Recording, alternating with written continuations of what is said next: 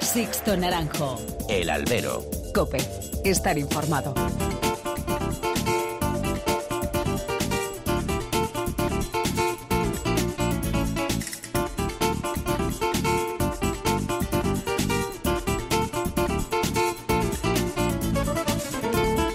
Muy buenas y bienvenidos a esta nueva emisión del Albero, la cita con los toros que tenéis todas las semanas aquí en cope.es. Han recibido un cordial saludo de quien nos habla de Sixto Naranjo en nombre de todo el equipo que realiza este programa. Madrid y Sevilla. Sevilla y Madrid. La última semana ha estado marcada por las dos principales plazas de nuestro país. La primavera adelantada que estamos viviendo en este mes de febrero ha hecho que en estos días pareciese que estábamos ya imbuidos en mayo, hablando de ambos ciclos. Por orden cronológico lo sucedido, el jueves asistíamos al tan renombrado bombo de San Isidro, fallos de logística y las bolas aparte. El gran morbo era saber si alguna figura se iba a emparejar con la ganadería de Adolfo Martín, el representante de la ladura en este sorteo.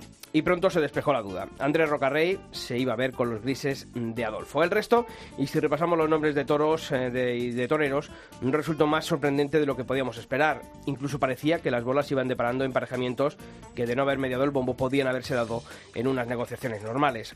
Ponce con Juan Pedro, Pereira con Fuente Imbro, Castella y Jandilla, Ureña y Urderos con el Currucén, diestros con ganaderías que han marcado sus carreras, nada de sorpresas porque tampoco había mucho margen para ello. Ahora queda el trabajo de Simón Casas para dar forma a los carteles y comprobar, porque él no despejó dudas a pregunta de quien nos habla, de si la ausencia de Morante, Manzanares y el Juli en el bombo les iba a dejar definitivamente fuera de Madrid durante los meses de mayo y junio. Vamos a ver. Y un día después llegó Sevilla. Ramón Valencia presentaba un notable abono, las cosas como son. A excepción de Ponce, están todos los que tienen que estar. Incluso el empresario dejó una puerta abierta a la vuelta de José Tomás a la maestranza en 2020. Por poner algunas pegas, bueno, pues quizás son demasiadas tardes, cuatro, las de Morante, Juli, Manzanares y Rocarrey, al cerrar huecos a otros toreros dentro del abono. También el doblete ganadero de Grande se antoja excesivo en una feria como la de abril, que excepciona además huecos a otras ganaderías por el empeño obsesivo de las actuales figuras en solo lidiar un puñado de reducido de hierros. Pero en línea general estamos hablando de una buena feria de abril con oportunidades a toreros jóvenes y a sevillanos que deberán justificar su presencia buscando un triunfo que les avale para cotas mayores. La temporada comienza a coger velocidad de crucero y con Olivenza a la vista ya tiene un primer nombre propio por lo triunfado y por su apuesta para San Isidro. Emilio de Justo. Comenzamos. Sixto Naranjo. El albero. Cope. Estar informado.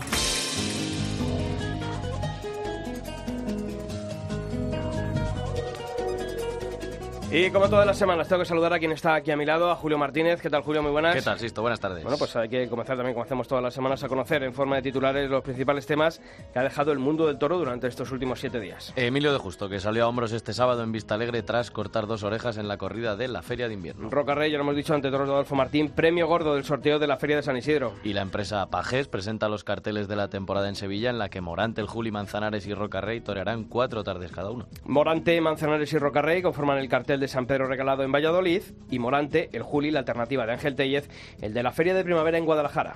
Y Paco Ureña lamentablemente pierde el globo ocular tras someterse a una nueva operación quirúrgica. Y el diestro gaditano David Galván va a ser apoderado esa temporada por Nemesio Mati. Así como hacemos también todas las semanas, tenemos que abrir mm, comunicación entre vosotros y esta redacción, la del Albero, lo podéis hacer, ya lo sabéis, a través de mails y de las redes sociales. Julio. El que quiera contactar por correo electrónico tiene dos opciones, al albero.cope.es o toros.cope.es. En Facebook pones Albero Cope y en Twitter somos arroba Albero Cope. Bueno, pues hemos querido conocer, hemos echado un vistazo a esas redes sociales para ver qué se ha dicho en estos últimos días sobre los carteles de Sevilla y sobre ese sorteo de San Isidro. ¿Qué te han dicho, Julio? La primera opinión nos la ha dejado Santiago Román, que cree que cuatro tardes de Morante, Juli Manzanares y Rocarrey pues cierran muchas puertas a toreros emergentes que también buscan hueco en las grandes ferias. Sonia Palencia nos decía que todas las ferias anuncian la misma ganadería y dice que en unos años, si siguen así las cosas, nos vamos a quedar sin, sin variedad de ningún tipo. Y por último, sobre el bombo de San Isidro, Marta Núñez opinaba que el gesto de Rocarrey se engrandece al tocarle la corrida a Adolfo Martín. Pues esas son vuestras opiniones sobre Sevilla y Madrid, Madrid y Sevilla. Os seguiremos leyendo.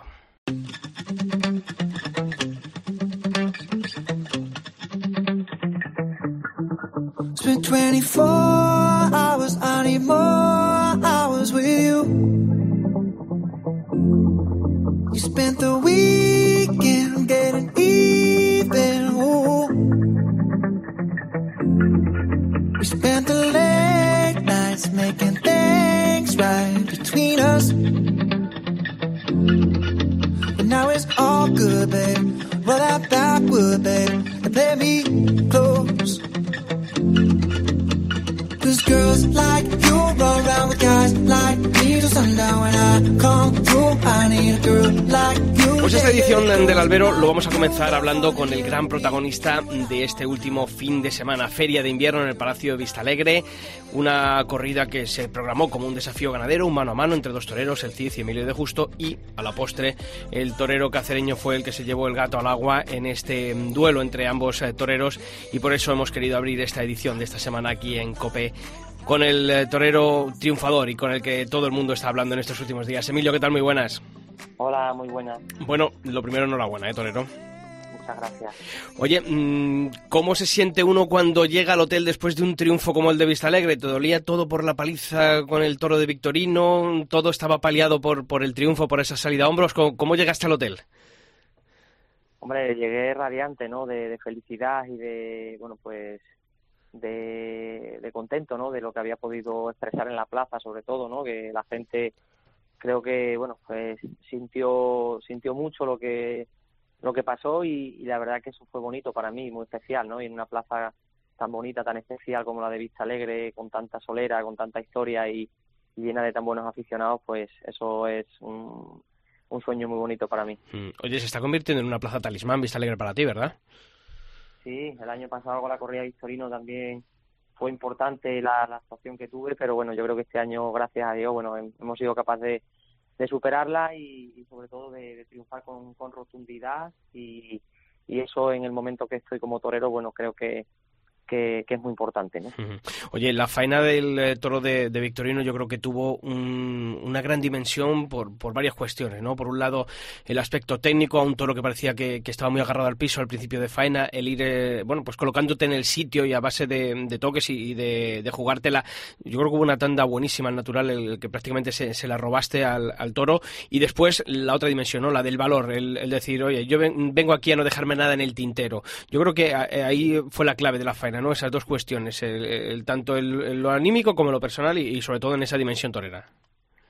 Sí, hombre, la verdad que el toro de el toro de, de Victorino fue un toro muy difícil, muy complicado, un toro con mucha dureza y con mucho sentido y creo que fue una faena pues poco a poco de apostar mucho con él, de consentirle mucho, de, de, de tragar mucho, ¿no? Porque el toro era era muy incierto, pero bueno, creo que lástima, ¿no? De pincharlo, porque creo que fue una faena meritoria, si lo hubiera matado si lo hubiera matado bien le hubiera cortado una oreja. Lastimosamente me, cogió y además me ha producido una una fractura en el en el escafoide que me tiene un poquito bueno pues pues preocupado no porque porque ya tengo fechas importantes a la vista como Olivenza y como Valencia y y por, la ilusión que tengo de estar bueno pues voy a hacer todo lo posible pero pero bueno que eso el, tiempo lo dirá pero luego gracias a Dios con el toro de Parlade pude expresar el, el toreo que siento el toreo que, que llevo dentro y que, y que entreno a diario y, y eso es la, máxi- la máxima felicidad que, que puede sentir un torero ¿no?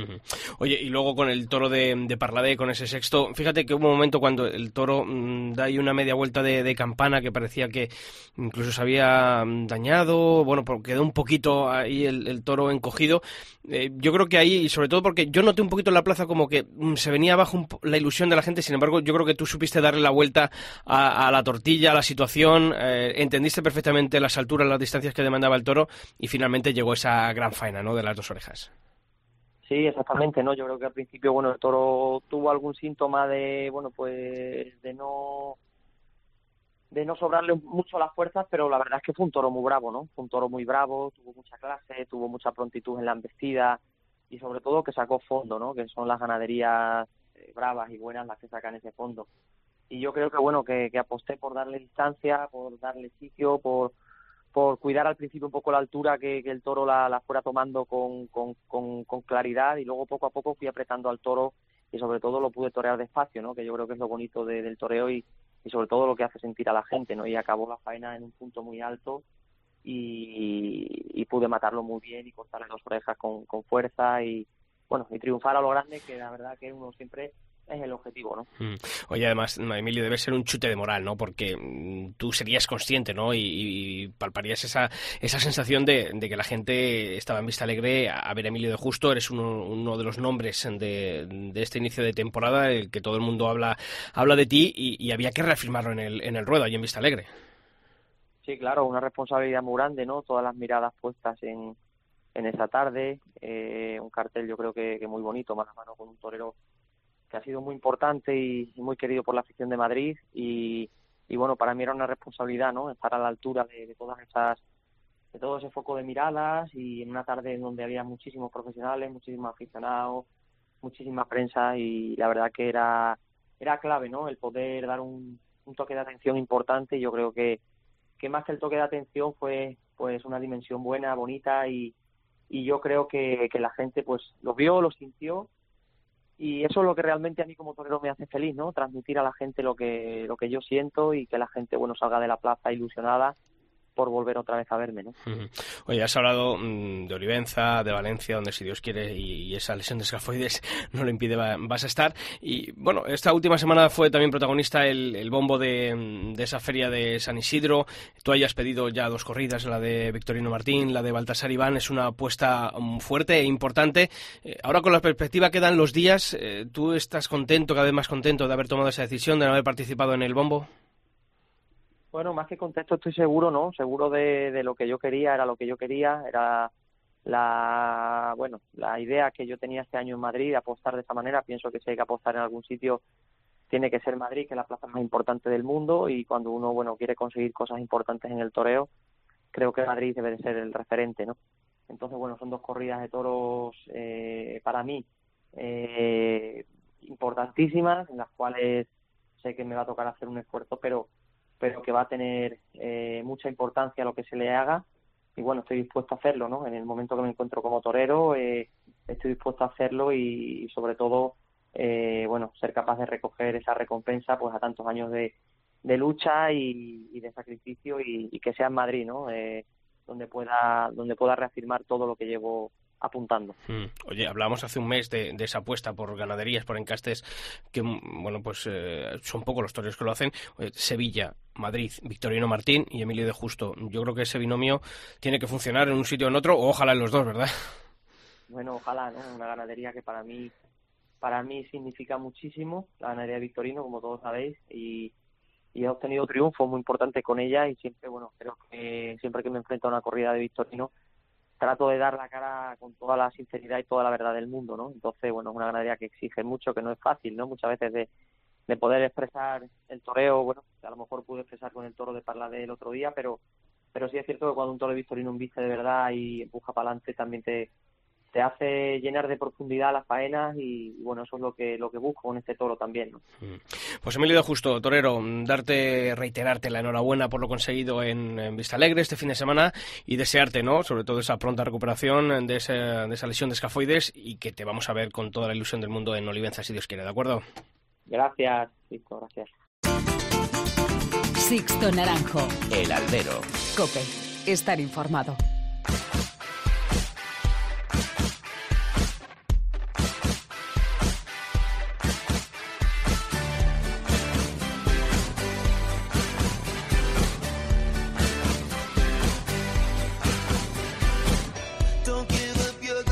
Ya sabéis que aquí en nuestra web en cope.es barra toros no descansamos ningún día de la semana y que la actualizamos con todas las noticias que deja la actualidad del mundo del toro. Y ese repaso a esas noticias más importantes de estos últimos siete días, Julio, lo vamos a comenzar hablando de ese bombo de San Isidro que ya tiene combinaciones tras ese sorteo parcial. Cuéntanos. Así, los cruces entre toros y toreros que deparó el sorteo son los siguientes, apuntad.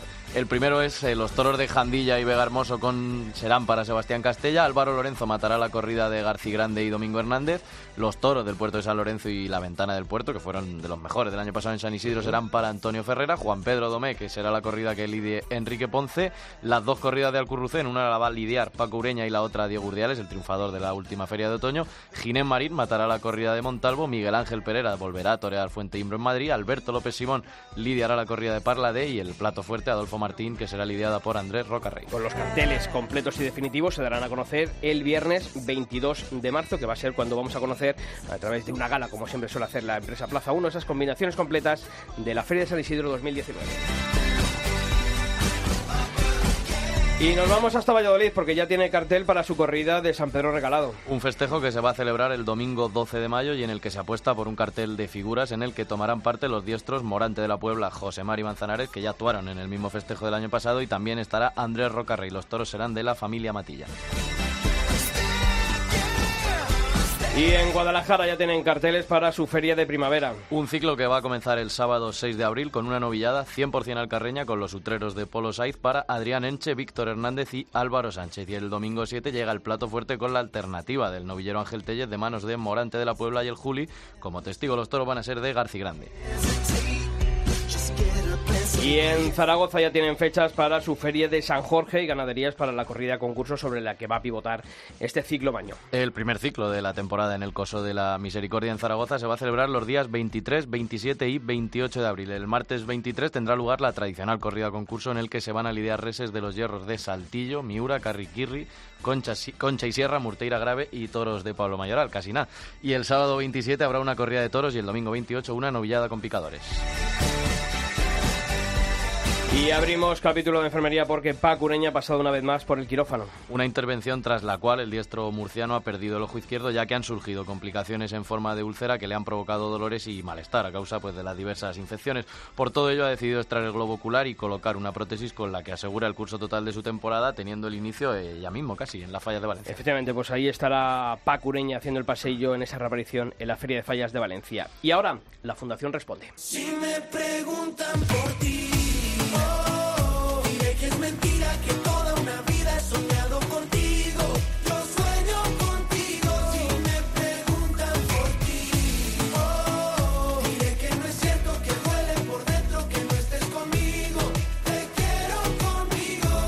Pues sí, abrimos este espacio quincenal que dedicamos eh, todas eh, cada dos semanas a la Fundación del Toro de Lidia.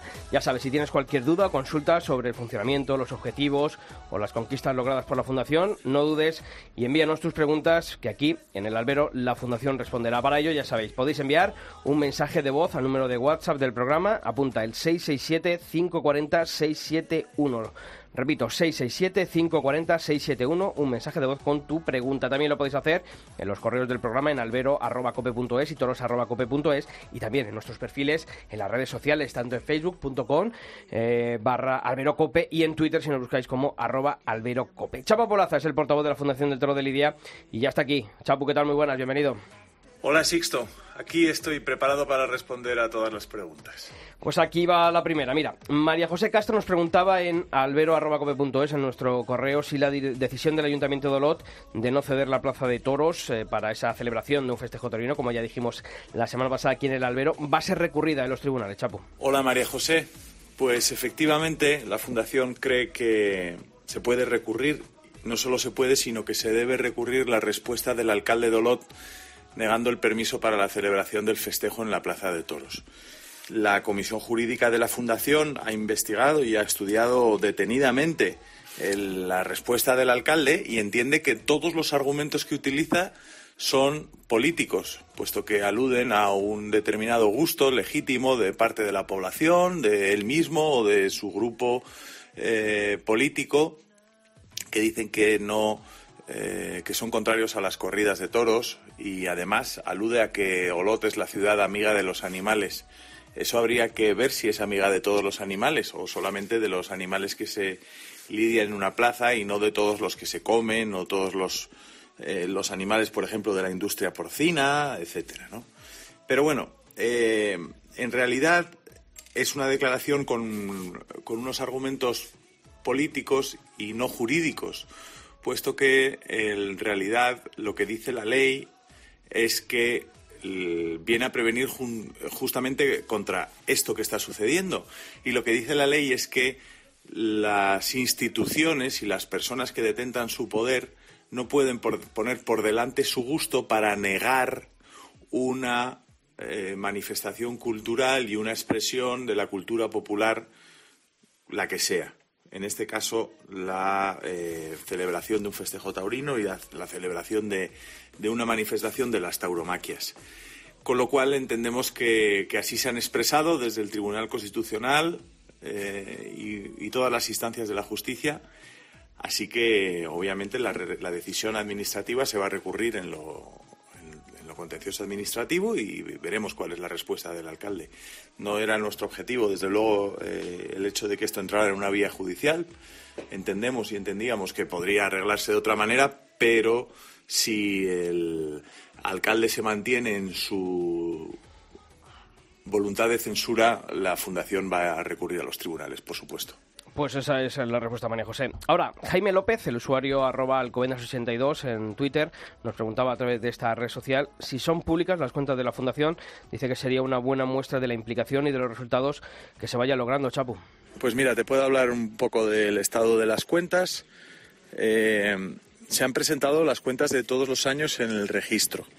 Las cuentas del 2016, eh, sobre esas cuentas el registro nos pidió que la Fundación ampliara la información en dos puntos y así se hizo y ahora mismo pues eh, están en proceso para que se publiquen. Después las de 2016 también están presentadas eh, y las de 2017 que siguen su curso dentro del registro para que eh, queden publicadas. Las de 2018 se están cerrando ahora y en breve se va a hacer un encuentro con los medios de comunicación para presentarles pues todo el balance de lo que ha sido este año.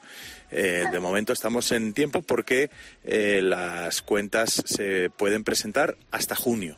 Así que pues ese es un poco el estado ahora mismo de, de las cuentas de la Fundación. Pues ahí está la respuesta, Jaime. Y por último, Monse Rivera nos preguntaba en nuestro otro correo electrónico en toros.cope.es qué consistió la reunión de Victorino Martín, el presidente de la Fundación, con el ministro de Cultura, con José Guirao, y si durante la campaña la Fundación va a seguir con sus contactos con políticos Chapu. Bueno, pues eh, la reunión del presidente con el ministro fue una reunión muy cordial, eh, dentro de la normalidad y productiva, en la manera en la que el ministro pues atendió a las peticiones y a las necesidades de una de las industrias culturales que dependen de su ministerio. Eh, fue una reunión larga en la que nuestro presidente Victorino Martín y el ministro pues compartieron eh, diversos puntos de vista y en la que eh, el ministro reiteró el compromiso por atender a la tauromaquia igual que a cualquier industria cultural, igual que al cine, igual que a la literatura. Y bueno, pues esa fue un poco la reunión a grandes, eh, a grandes rasgos, dentro de la normalidad y bueno, dentro de unas relaciones abiertas y cordiales con el Ministerio de Cultura, que es de quien, de quien dep- dependen las tauromaquias.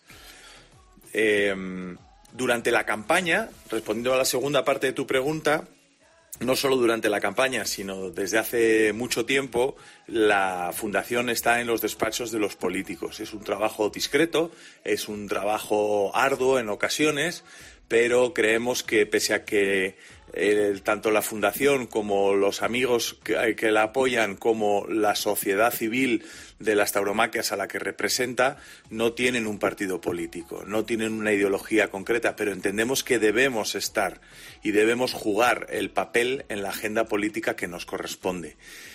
Hay conversaciones con algunos partidos para eh, estar de la mejor manera posible en sus programas políticos, en sus programas electorales, disculpa. Y eh, a los partidos que, que, quieran ayudar y que quieran defender a la tauromaquia como es su obligación, por otra parte, pues eh, estar en esos mm, programas de la mejor manera posible y ayudarles a que la defiendan de la manera más útil. Estamos ahí, obviamente, desde hace meses se mantienen reuniones eh, muy recurrentes y hay canales abiertos con, con unos partidos que con otros, pero nuestra vocación y nuestro intento y nuestro trabajo es porque sea con todos.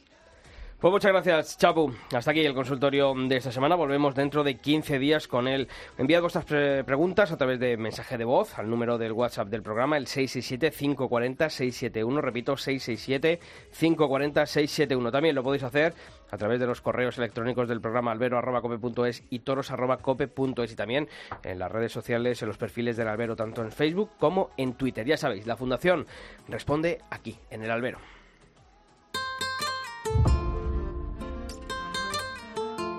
Sixto Naranjo. El albero. Cope. Estar informado. Fuiste su primer amor, lo sé. Por eso tengo miedo que te vuelva a ver. Ella se entregaba a ti, también lo sé. Imagino que fuiste su primera vez. Tú no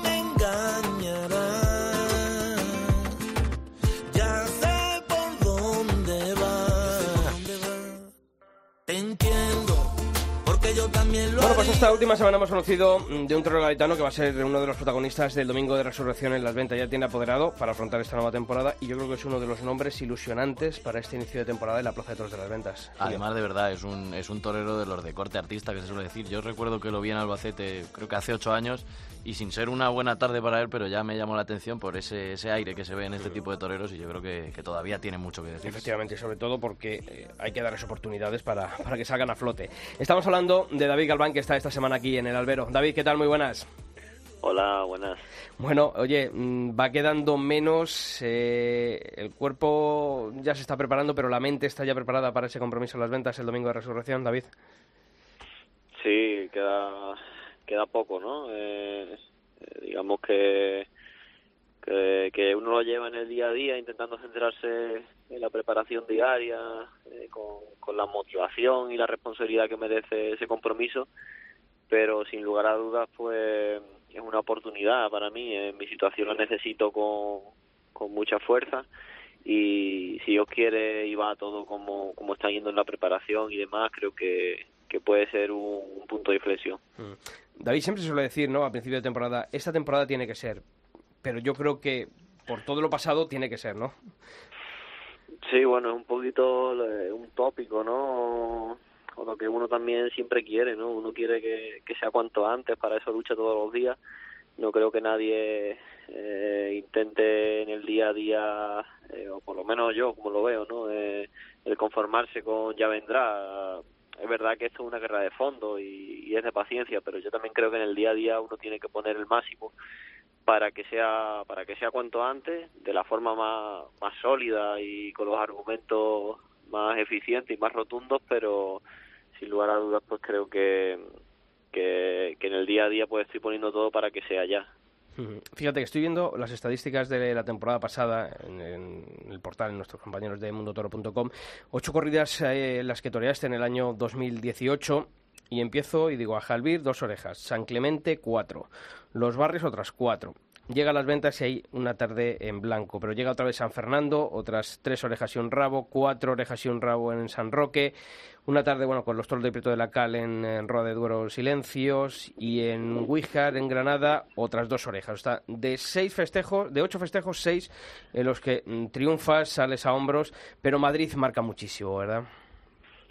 sí eh, Madrid eh, es todo en la situación en la que me encuentro eh, es la que la que tiene esa fuerza para abrirme las puertas de las ferias donde ambiciono estar y, y bueno el, el pasar por Madrid pues tiene muchísima repercusión en, en el, futuro más inmediato de, la carrera de un torero y sobre todo en mi situación no Eh, así que que imagínate la, la oportunidad que tengo por delante y, y la responsabilidad y la motivación con la que la encaro ¿Qué tal, David? Buenas tardes. Al hilo de lo, de lo que decía ahora Sisto, de bueno, que Madrid es fundamental, evidentemente, en tus primeros años de alternativa sí que pudiste torear en, plazas pues más apetecibles, ¿no? Como son Sevilla, el Puerto, también en algunos sitios de Francia interesantes, pero sí que es cierto que en, las dos últimas temporadas especialmente Madrid es la única plaza con verdadera repercusión en la que has estado. ¿Cuesta más a la hora de prepararse, sobre todo mentalmente, sabiendo que tiene que ser Madrid porque si no, no hay otra? Buenas tardes. Pues Madrid siempre siempre te ocupa un espacio en ti que, es inevitable el eludirlo. Eh, yo trabajo día a día y, y toreo de salón o voy a los tentaderos y demás, pero siempre con, con la mente de, de llegar a esos sitios importantes, sobre todo Madrid, y dar la dimensión que, que uno quiere en ese entrenamiento, en esa preparación. Eh, te mentiría si te digo que, que no que no responsabilizas. Lo que sí es cierto que, que a lo largo de mi carrera pues sí he podido madurar en el sentido de, que esa responsabilidad pues necesito y soy consciente de que si te llega a atenazar pues es malo, ¿no? De esa, esa responsabilidad que, que se convierta en una responsabilidad consciente y madura, pero basada también en la motivación y en la ambición por conseguir uno de los objetivos que tiene marcado. Oye, eh, ¿qué te ha llevado a, bueno pues a unir tu destino a, a, mi paisano, a Nemesio Matías? ¿Qué es lo que te ha contado para, para traerte y para, para que sea el que dirija tu carrera? Bueno, el, el, currículum de, Nemesio ahí está, ¿no? no Yo no voy a descubrir a Nemesio Matías ahora mismo. Eh, lo que lo que creo que, que más no, nos ha ilusionado es eso, la, la propia ilusión el uno con el otro, eh, la ambición por, por conseguir el objetivo eh, común y, y sobre todo que, que hace falta que tanto apoderado como eh, torero pues se sientan eh, identificados y se sienten con la confianza plena para para poder eh, andar el camino tan tan difícil, ¿no? Porque, oye, hay muchos momentos en esto del, en esto del toreo que, que son momentos que, que va uno un poco a, a, contracorriente y hay que hay que tener esa confianza y esa ilusión para remar eh, con eso con eso en esos momentos. Entonces eh, creo que sobre todo eh, como te decía la, la ilusión la, la, confianza y la motivación plena el uno en el otro. Eh, a partir de ahí pues creo que, que es una persona que que me va a aportar posibilidades para para caminar el camino y ojalá pues pues consigamos lo que lo que nos estamos proponiendo y cómo se van desarrollando las cosas ahora en este invierno Comentábamos ahora lo de lo de las novilladas, ¿no? Yo recuerdo en hace ocho años en Albacete, pero bueno, fue una temporada en la que toreaste hasta incluso en Barcelona de novillero, o sea que, que has toreado en sitios importantes. Y luego es verdad que al empezar la carrera de matador, pues las jornadas, los toros te pegaron fuerte, pero claro, cuando estamos hablando de un torero de corte artista, no suele ser habitual, ¿no? Que en la, en, bueno, en los primeros compases de su carrera tenga tantos, tantos percances. Pero David Galván busca más ese toreo de corte artista o también el, el toreo de valor, que evidentemente pues es más peligroso, ¿no? Cuando, cuando te pones delante de un toro. Sí, bueno, quizá eh, mi carrera fue fue bastante rápida, ¿no? Yo estuve un, año como novillero sin caballos y, ni siquiera llegué a los dos años de, como novillero con caballos. Tuve la, oportunidad de torear en sitios importantes, sobre todo en mi segundo año con caballos, como bien dice, en como como como Barcelona, ¿no? Tuve la suerte de pisar esa plaza, la de Albacete, que quizás no esa que han mencionado no no es de las mejores tardes que tuve, pero, pero me gustaste. volver. Sí, bueno, pues yo no me gusté a mí. yo no me gusté, pero bueno, eh, son, como te digo, son las cosas en el camino que, que uno le sirve para madurar y para ir avanzando. Y bueno, después de matador de toros, ya de novillero tuve alguna cornada y de matador de toros pues pues sí eh, llevo 11 en el cuerpo pero bueno a lo mejor para unos son muchas para otros son pocas es mi historia no eh, sin, yo creo que, que, que sin eso pues no no tendría a lo mejor eh, la madurez que, que ahora mismo tengo o, o me restaría eh, conocimientos que ahora mismo tengo. Eh, creo que que al final la carrera de, de un torero es diferente la una de los otros ¿no? Lo que pasa que, que sí es verdad que, es una profesión que te, que te exige muchísima dedicación, sobreponerte a muchos momentos difíciles y más que las jornadas, pues momentos eh, difíciles a nivel emocional y psicológico, ¿no? Pero, pero bueno, estoy ilusionado en esta temporada y, y mi ambición por conseguir eh, ser figura del toreo está por encima de todo. Oye, ¿y duelen cosas como, por ejemplo, el año pasado verte fuera de la feria de Algeciras después de haber sido el triunfador en el año 2017, cortaste tres orejas a la corrida del Barreal y llega el 2018 y, bueno, pues a lo mejor por la repercusión mediática que tuvo el estar José Tomás, pero, pero esas cosas duelen porque, oye, lo que uno se gana en el ruedo parece que, que al final los despachos algunos se olvidan de ello rápido. Sí, hombre, claro que duele. También es verdad y es cierto que, no es la primera vez ni la última que, que pasa en el toreo, ¿no? Lo que pasa que que uno como torero pues le toca el amor propio en el sentido de que, de que uno vive enteramente para su profesión, sabe lo difícil que eh, y lo y lo que lo que supone en el día a día llegar a una plaza y triunfar y que ese triunfo te sirva como aval para para por lo menos repetir el año que viene y o, abrirte puertas y en ese caso pues en esa cita en concreto de Algeciras pues pues me, dolió por eso porque yo creía que, que haber sido triunfador tres años consecutivos y el último año también pues eran avales suficientes para, para que contaran conmigo. Y no fue así, pero bueno, eh, es agua pasada y agua pasada ya no mueve molino, así que solo me queda seguir dando argumentos fuertes y, y si no fueron suficientes los, de- los, de, los del año anterior en Algeciras, pues habrá que dar más. Pues eso esperamos y sobre todo que ese 21 de abril, que supongo que ya tienes marcado en tu calendario. Por cierto, ¿has visto la corrida del torero en el campo o no la has visto? No la he visto, pero es una ganadería que, que me encanta y es también gaditana y, y tengo mucha confianza en ella. Pues mira, el año pasado fue Álvaro Lorenzo al que apoderaba a Nemesio, al que salía a hombros. Ojalá este año Nemesio tenga también buena suerte y te la traslade a ti y haya puerta grande en ese eh, domingo de resurrección en la venta. David Galván Torero, un fuerte abrazo y muchas gracias por haber estado aquí en el albero, en la cadena COPE. Muchísimas gracias a vosotros, un placer, un abrazo. Sixto Naranjo. El Albero. Cope. Estar informado.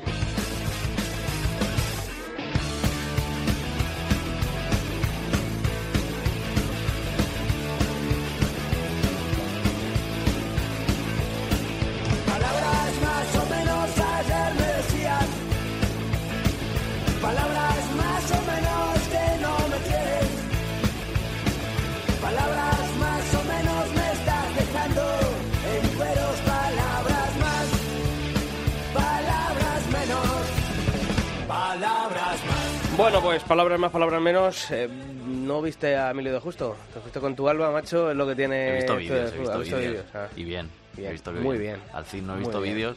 No sé si porque no los Eh, hicieron o Pues porque- mira, eh, desgraciadamente, y el otro día, pues hablándolo allí con, con compañeros de la prensa en el, en el palco de prensa, valga la redundancia, eh, yo decía que ojalá no, pero me parece que se le va a hacer un poquito larga la temporada a Manuel Jesús el Cid.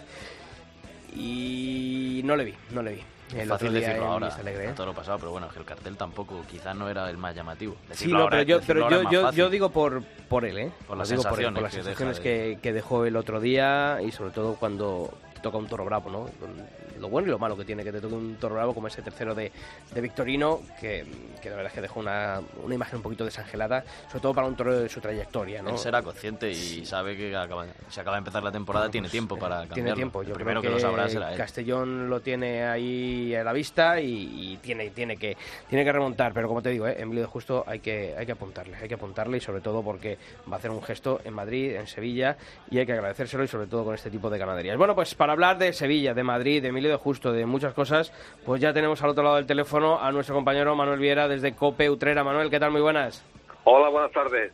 Y también pues, está aquí con nosotros desde Cope Albacete Lorenzo del Rey. Lorenzo, ¿qué tal?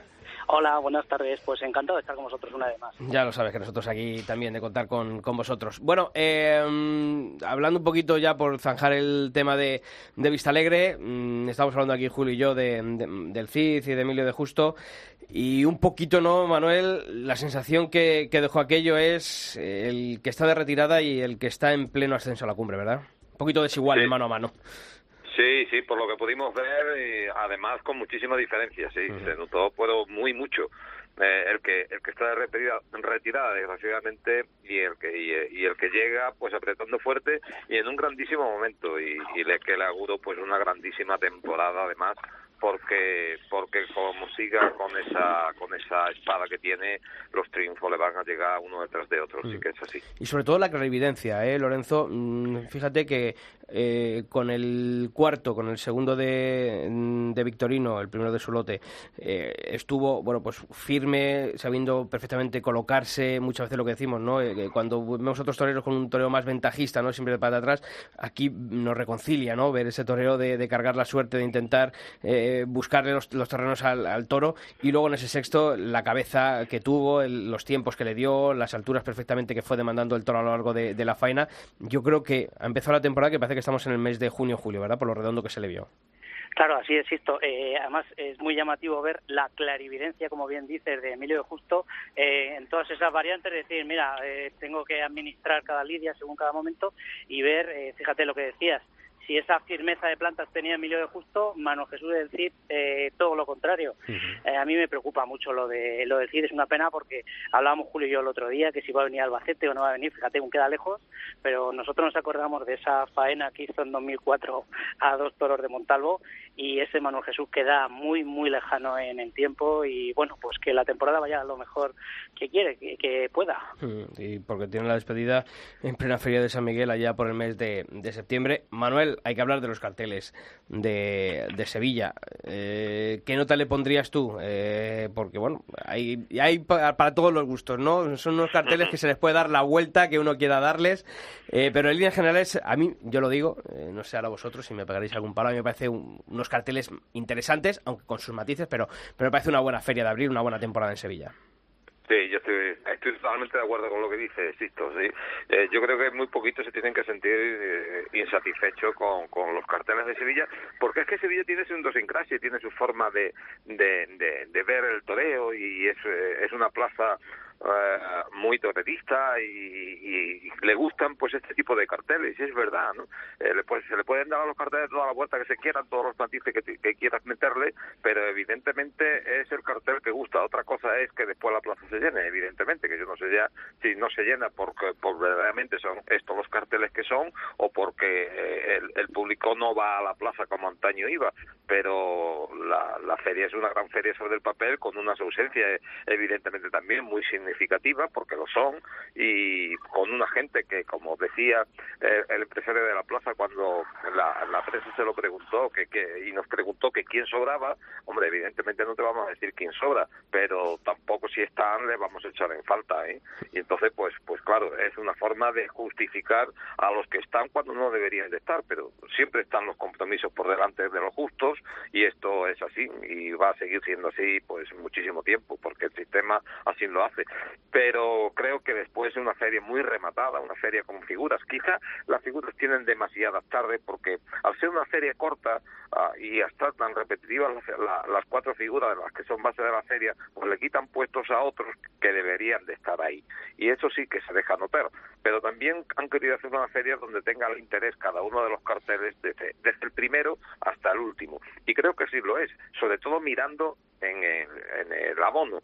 Eh, de, de todas formas de que de que el abonado pues se sienta en la en la en la coyuntura de decir pues todo tiene interés me saco el abono mejor que ver las cuatro o tres o cinco corridas interesantes que estamos Claro. pasando antes. Ahora yo, ahora yo os pregunto, para todos, ¿eh? estaba preguntado para todos, eh, ¿creéis que es demasiado eh, dentro de un abono como el de Sevilla, que son dos semanas de, mm, bueno, el domingo de resurrección, obviamente, que, aquí va a contar en la pregunta que os voy a hacer, eh, las dos semanas de, lo que es el ciclo continuado, lo que comúnmente se conoce como la Feria de Abril, y luego esos dos, esas dos corridas de toros de, de la Feria de San Miguel. Cuatro tardes para Juli, Morante, Manzanares y Rocarrey, ¿lo veis excesivo o creéis que es bueno, pues es fundamental para un abono como este que las figuras tiren del carro con el cuatro tardes. Porque claro, aquí es donde ya se abre el abanico. El que puede decir, pues es demasiado, y el que dice, pues es que, como decía eh, Lozano aquí en el Madrid, ¿no? no hay más tela que la que, de la que arde. Lorenzo. Bueno, pues es que tú, le eh, tú lo has dicho bien, insisto, es que eh, donde tú lo veas. Eh, claro, te van a decir, fíjate que decíamos, la figura, hace, uno- hace unos años decíamos, las figuras no van a Sevilla, dejan tirada la afición. Y ahora que van muchas veces, yo creo que las figuras sí que tienen que ir, quizás alguna repetición, a lo mejor yo no la, eh, si me preguntas a mí, yo no hubiera eh, puesto tantos dobletes, hubiera quitado alguno, hubiera, eh, hubiera puesto algún torero más eh, relevación, eh, revelación, perdón, que nos gustaría ver, pero bueno, eh, es una feria para mí es, es correcta, hombre, interesante sí, tiene sus puntos, pero bueno, tampoco es que sea, bueno, pues yo creo que también que que te dicen, haz tú los carteles, y tampoco variaría demasiado, hombre, cambiará algunos, pero tampoco hay mucho más donde elegir, ¿eh? Yo también me fijo, como siempre dan también las novilladas de verano, pues evidentemente están todas las figuras y yo creo que es una feria, una feria enorme. Me da pena que no esté Talavante, por desgracia, que es el torero, yo creo que faltaba ahí. Pero viendo las novilladas que hay entre, entre mayo y junio, que no veo ningún novillero, salvo Francisco de Manuel y, poco más, que pueda, que pueda tirar del carro. Es decir, Claro, hay muchas figuras, pero porque tampoco hay otros toreros que puedan coger el cetro. Y viendo las novilladas y viendo lo que viene, tampoco vemos a ningún torero que digamos, oye, el año que viene puede estar ahí, como en, tu- en su día Rocarrey. Y luego, salvo el cartel del día 28 de abril, que son los toros de la Palmosilla, con Bolívar, Luis David Adame y Rafael Serna, que quizá es el más metido así un poco con calzador, yo creo que los demás carteles tienen todos, por lo. Hombre, menos un punto de atractivo. yo creo, Manolo, tú que además estás allí, yo creo que es una feria también confeccionada para dar oportunidades a, a los jóvenes, pero a los jóvenes sevillanos, que este año es fundamental para ellos el decir, oye, hay que hablar con triunfos o con actuaciones destacadas en el ruedo, el, el- eh, por lo menos el justificar la presencia, ¿eh? porque había otros toreros jóvenes, pero se ha apostado un año más y van ya unos pocos por esta nueva camada de toreros que ya han tomado la alternativa, que ya tienen que dar un paso al frente, los Rafa Serna, los Pablo Aguado, eh, el Alfonso Cadaval, yo creo que son toreros que, que tienen que dar ese pasito al frente este año.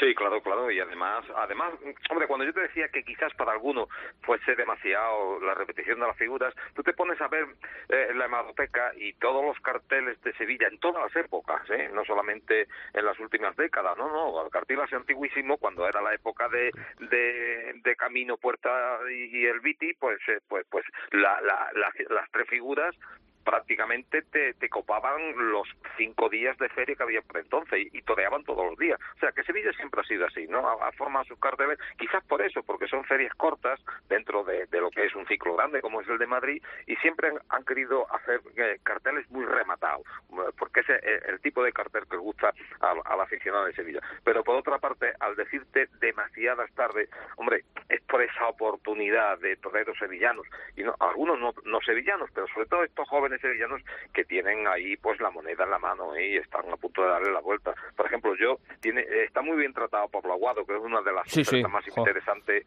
que, que tiene Sevilla, por lo que significa para Sevilla y por lo que puede dar este toreo, tanto calidades como cualidades, pero a una sola corrida, ¿no? Entonces tú sabes lo que es el toreo, eh, o vosotros sabéis que, que en el momento que la cosa falle con el todo, pues se queda ahí en nada, ¿no? Y así, así en otros, ¿no? Hombre, siempre hablamos de las ausencias, hay que de- decir también los que están, y este año se ha apostado también, gracias a Dios ya, por, por Urdiales, está Paco Ureña, está De Justo, está Octavio, Octavio Chacón metido en esas corredas duras, que es donde lo van a encajar y es donde le gusta esto también, y hay una apuesta interesante por unos toreros emergentes que, que, que han quedado ah, ahí desde, desde el año pasado, porque, porque han resurgido en los últimos años, como es el caso de todos los últimos, y después están esos jóvenes, evidentemente, que están. Hombre, eh, el, eh, el, el no está eh, Andrés Romero, que triunfó el año pasado, pues, pues hombre, pues eso clama al cielo, ¿no? un, un regionador que estuvo el año pasado, fue el triunfador de la feria, y que dentro de tres días va a recoger en la Plaza de Toros, en la Maestranza, el premio triunfador de la Feria de Sevilla,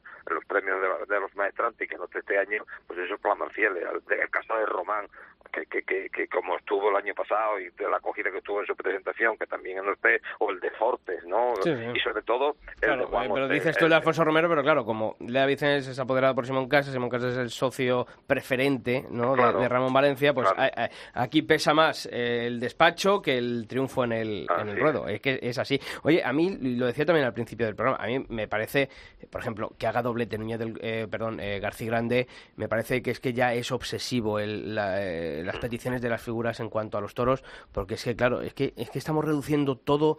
Y ojo, que no es una crítica a García Grande, que nadie me lo entienda como una crítica a García Grande. Oye, él tiene su toro, tiene su producto, se lo demandan las figuras, pero creo que esa obsesión de los toreros, de las figuras, por encasillarse, es que estamos viendo ferias completamente iguales. Cuando estábamos leyendo hace unos minutos, eh, tanto los titulares como luego en el bloque de noticias, aquí eh, Julio y yo, claro, es que, es que siempre es lo mismo, ¿no? En Guadalajara, Morante, Juli y García Grande, eh, no sé qué, con... Es que, claro, siempre lo mismo, ¿no? Eh, eh, es que al final estamos cerrando tanto el abanico que es que al final García Grande va a tener que preparar camadas y camadas de 200 toros porque, claro, la- las ferias cada vez más cortas y, come- y los toreros siempre matando las mismas ganaderías, a mí me parece, eh, no sé qué pensáis vosotros, pero a mí me parece abusar del espectador porque nos estamos perdiendo otro tipo de toro, otro tipo de comportamientos, otro tipo de lidias, aunque sea dentro del encaste de Domecq, pero por favor, otro animal, otro animal, vamos a, a dar oportunidades a todos, porque claro, es que al final, pues es es que esto va a quedar reducido a tres ganaderías, a tres ganaderías. Si vienen, Sí, muchos, es- si vienen es- muchos orgullitos, no pasa nada. Pues mira, hijo, yo, ¿qué quieres que te diga? No, pues ya, aunque ya. no venga, o- o- aunque venga otro orgullito, pues lo siento, pero joder, Sí, es que a lo mejor sí. hay otro orgullito de otra, de otra ganadería. Es que al final eh, estamos cerrando tanto el abanico que es que esto es una monotonía total y absoluta. Y la corrida de es Torre Estrella, eh, que es que tiene interesante. El problema que tiene Sevilla es eh, eh, la igualdad en encaste. Es- ese es el problema. O sea, tú miras la feria en cuanto a cartelería y dices, vaya feria, ¿no? Pero después miras la, eh, los encastes, miras los, todas las ganaderías y son las mismas del año pasado y del anterior y del anterior y del anterior. Y ese es el problema. Sí, sí, pero claro, Sevilla, y Manolo, te estoy diciendo Sevilla, pero claro, lo que te digo, te pongo el ejemplo. En Valladolid, la corrida de San Pedro Regalado, toro de la familia Matilla, que lo vamos a ver 50.000 veces to- toreándolo con ellos. Eh, la corrida de, de primavera de Guadalajara. Eh, Garcigrande, eh, cerca de Guadalajara, la corrida de primavera de, mm, Brihuega. de Brihuega, también eh, Garcigrande. Oiga, es que, mm, sinceramente, es que no hay otra cosa. Es que Pues es lo que piden. Y como es lo que piden, es lo que ponen. Sí, sí, es Claro. así.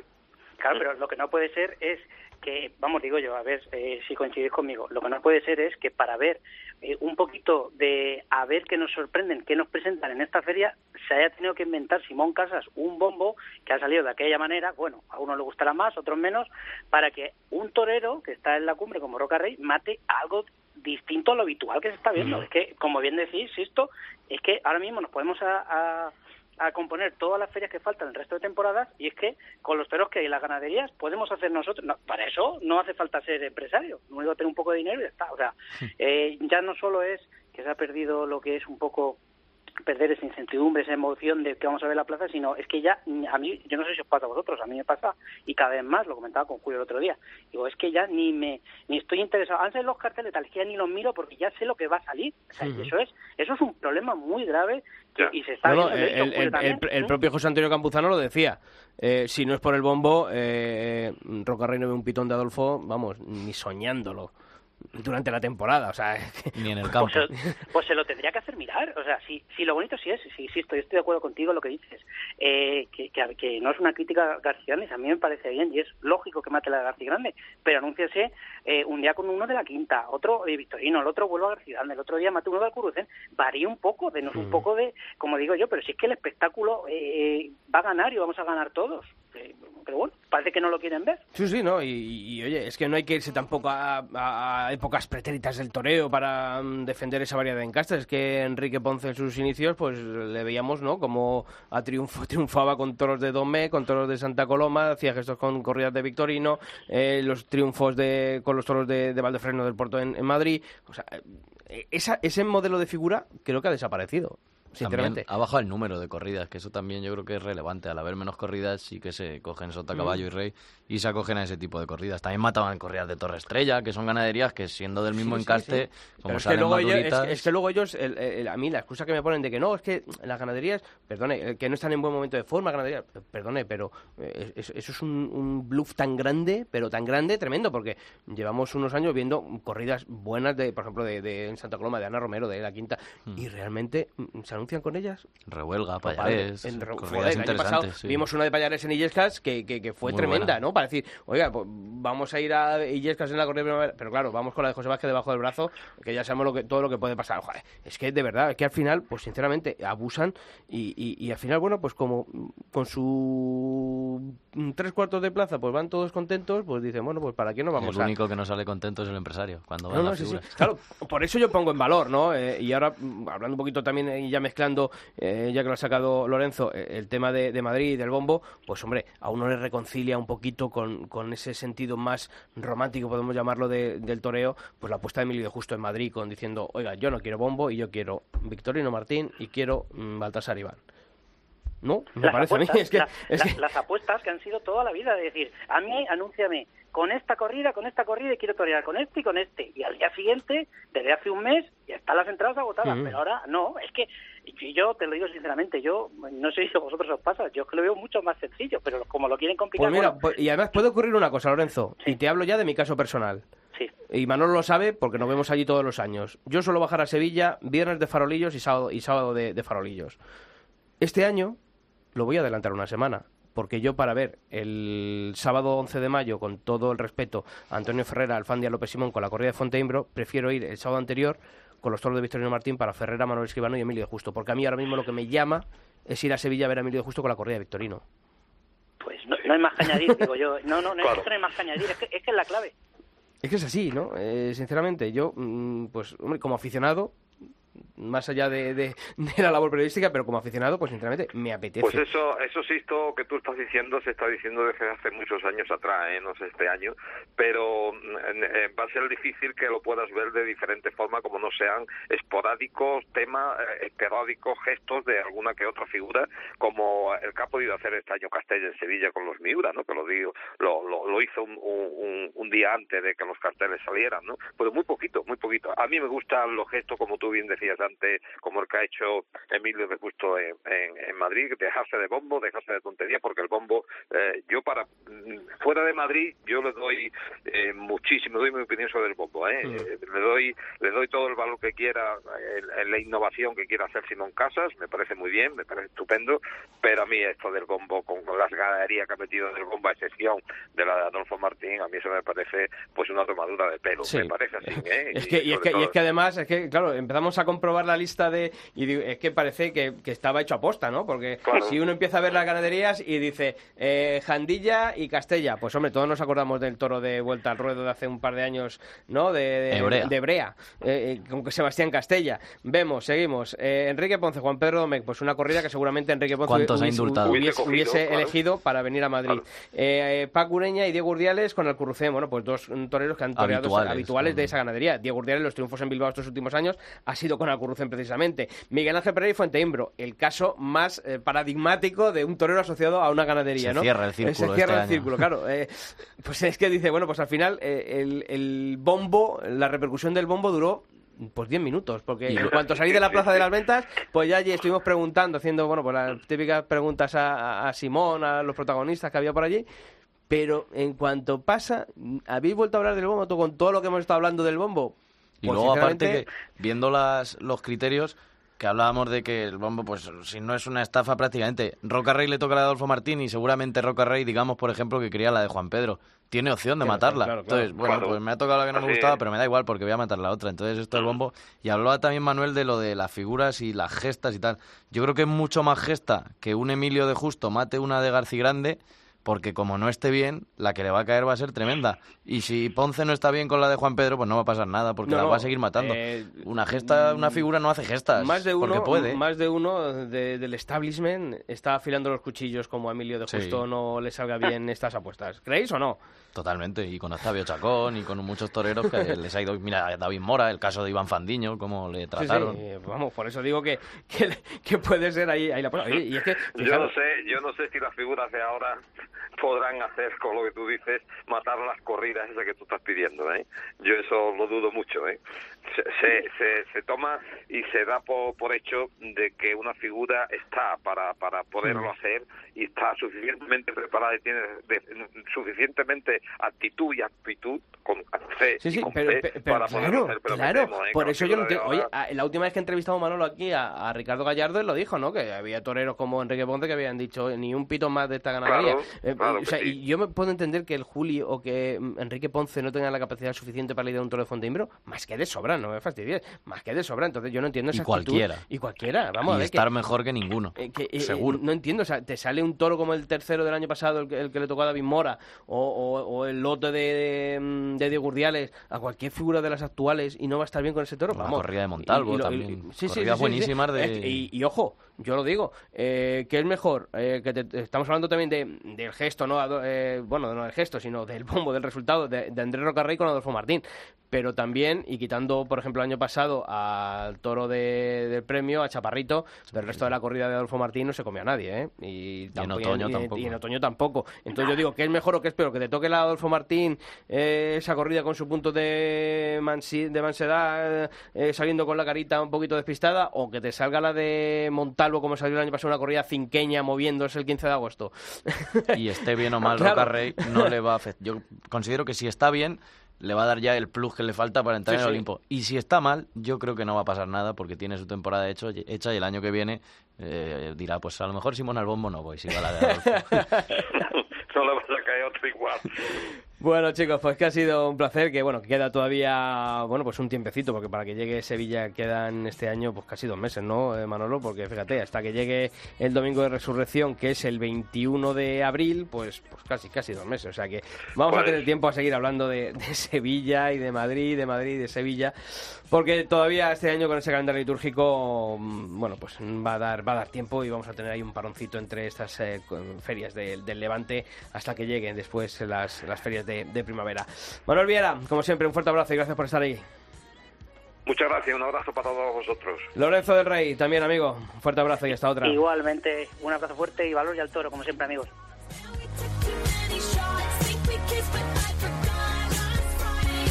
Bueno, Julio, ¿te vienes a Ciudad Rodrigo este fin de semana? Es el carnaval, ¿no? El carnaval. Vaya, Yo me voy a estrenar. Me voy a vestir de morante, como Sí. el del año pasado, que se fue con el puro. Yo voy, voy a ir de espectador, no me voy a disfrazar, voy a ir de espectador a, a ver, a ver cómo es aquello. Pues lo veo, ¿eh? Sí. Que juega el Alba lejos y no puedo ir. Pues mira, es un buen sitio. Bueno, pues nos vemos el próximo martes aquí en Albero, ¿vale? Si Dios quiere, esto. Y a todos vosotros ya sabéis que la información taurina continúa todos los días de la semana en nuestra web en cope.es barra toros y nosotros volvemos aquí en el albero el próximo martes. ¡Feliz semana!